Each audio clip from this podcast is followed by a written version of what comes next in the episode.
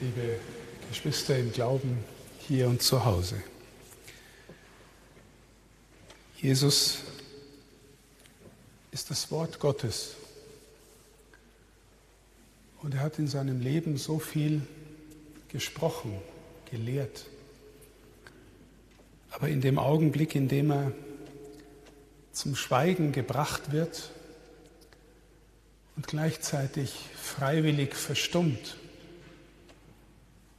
sagt er alles, was er je zu sagen hatte. Jesus übergibt sich ganz aus Liebe und spricht nicht mehr, sondern handelt, indem er sein Leben selbst unter Folter und grausamstem Leiden dahingibt. Das Wort Gottes verstummt und sagt darin alles.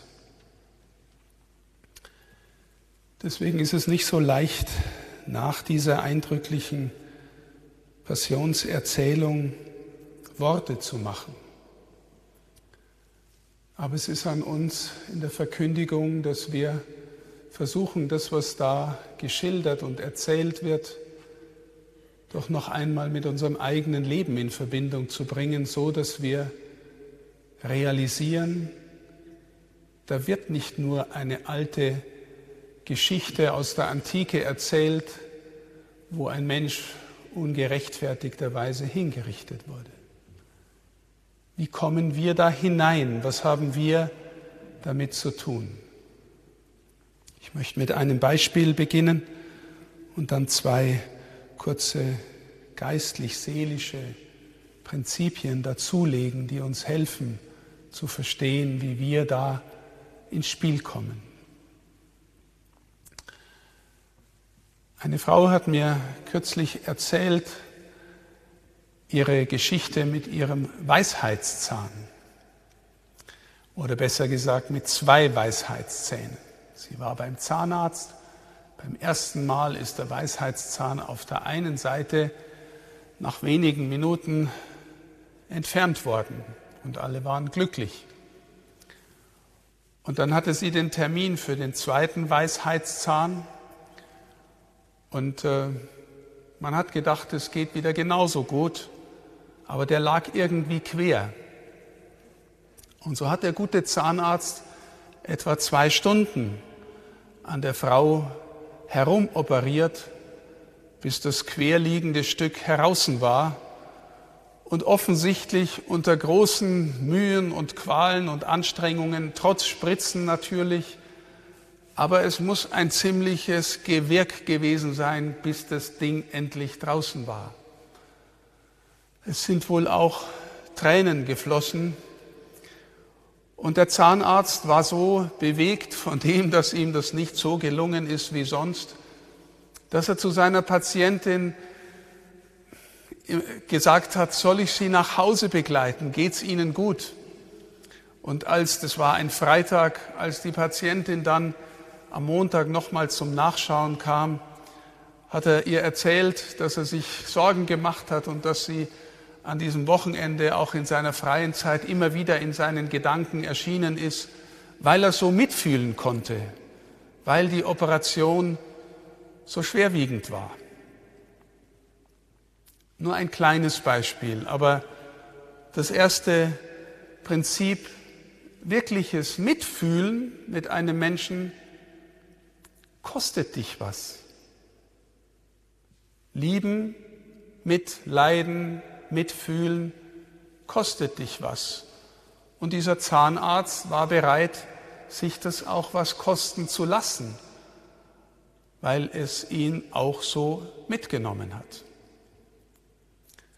Das zweite Prinzip, eine qualitätsvolle Beziehung übersteigt durch die Qualität der Beziehung Raum und Zeit und schafft trotzdem Verbundenheit. Also, auch dieser Zahnarzt war über das Wochenende hinweg mit der Patientin verbunden, auch über die Entfernung des Raumes. Von diesem Beispiel und diesen zwei Prinzipien, liebe Schwestern und Brüder, möchte ich mit Ihnen auf die Situation der Menschheit schauen, so wie sie von der Schrift her geschildert wird. Wir glauben alle vermutlich, dass die Welt an sich gut, wahr und schön ist und gut geschaffen ist. Und jeder Mensch, der ein kleines Kind hat und es groß werden sieht, will die Welt dem Kind auch als gut, wahr und schön präsentieren. Und trotzdem merken wir alle, da ist echt was faul in der Welt. Die Welt ist nicht mehr einfach nur gerecht. Wir kennen so viel Verkehrtheit und Lüge und Verdrehung und Leid und Krieg und Mord und Tod und was nicht alles in dieser Welt existiert. Und als gläubige Menschen, zumindest wenn wir nach der Schrift und unserer Überlieferung gehen, glauben wir, im Grunde ist all das passiert, was wir in der Welt jetzt erleben, dadurch, dass sich der Mensch von Gott entfernt hat. Die Entfernung aus der Quelle, die für Schönheit, Wahrheit und Güte verbirgt, die Entfernung daraus bringt die ganze Welt durcheinander und bringt die ganze Welt und jedes einzelne Herz in einen Zustand der Unordnung, in einen Zustand der Entfernung von Gott. Und jetzt können wir fragen, was macht Gott also, damit ihr die Welt wieder in den Zustand einer Ordnung zurückholt, nicht einfach Ordnung um der Ordnung willen, sondern Ordnung der Liebe, der Wahrheit und der Schönheit und des Sinnes und des Glücks. Und wir hören, wie er in der Schrift erzählt und wie die Propheten und die Autoren der Schrift erzählen, wie er immer wieder neue Anläufe macht, das Volk Israel zu sich zurückzuholen, in dem, was er den Bund nennt. Und über Israel sollten auch alle anderen Menschen erfahren, wie es geht, wie es möglich ist, mit einem Gott im Bund zu leben.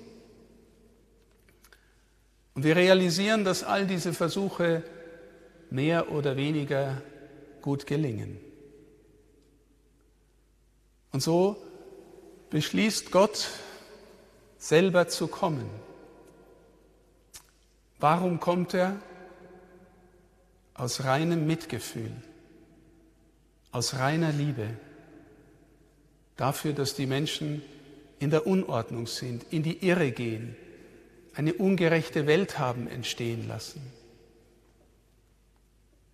Und ganz, ganz viele Menschen haben sich ganz, ganz weit entfernt von ihm. Und die Entfernung vor Gott ist ein anderes Wort für Sünde. Vertrauenslosigkeit, dass es jemanden gibt, der über uns und unter uns ist und um uns und um uns sorgt. Beziehungslosigkeit schafft Distanz. Beziehungsqualität schafft Nähe. Und Mitleiden kostet den etwas, der mitleidet. Jesus geht in die radikal äußerste Distanz, die man sich vorstellen kann. Wir beten im Glaubensbekenntnis hinabgestiegen in das Reich des Todes. Und in diesem Hinausgehen in die äußerste Distanz leidet er mit, was alle Menschen leiden. Was waren die Gründe, die Motive, warum er am Kreuz so furchtbar leiden musste? Wir hören in der Passion, dass es um Verrat ging, um Lüge, um Grausamkeit, um Feigheit, um alle möglichen Reaktionen, Emotionen, die im Menschenherzen möglich sind. All das hat ihn umgebracht. Wenn wir sehen wollen, wie sehr sich ein mitleidender Gott-Mensch mit denen, die leiden, die in Not sind, die entfernt sind, identifiziert, dann müssen wir auf das Kreuz schauen.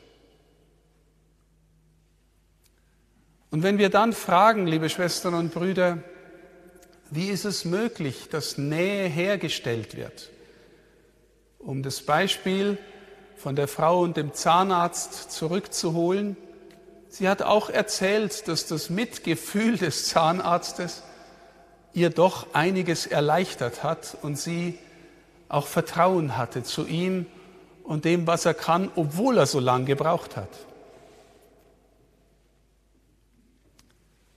Wenn wir Glaubende sind, wenn wir vertrauen, dass er der ist, der uns zurückholt, der uns aus unserem Elend herausholt, dann überwinden wir unglaubliche Distanz über Raum und Zeit ins Heute hinein. Und wenn wir schauen, wohin er gegangen ist, liebe Schwestern und Brüder, dann ist keine Entfernung groß genug, als dies, dass sie sich so entfernen könnte von Gott, dass es keine Chance mehr gäbe. Immer wieder mal höre ich in Glaubensgesprächen oder im Beichtgespräch, meine Sünde, meine Not, meine Verzweiflung ist so groß, da hilft mir auch kein Gott.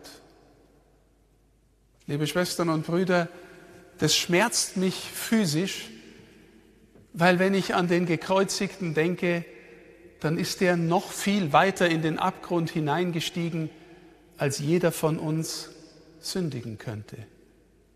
Das heißt, je, egal wie weit wir uns von Gott entfernen, dort im allerletzten Dreck, im allerletzten Höllenloch wartet immer noch der Gekreuzigte mit ausgestreckten Armen. Wenn wir ihm vertrauen, wenn wir uns ihm übergeben, holt er uns raus und bringt die Welt wieder in Ordnung.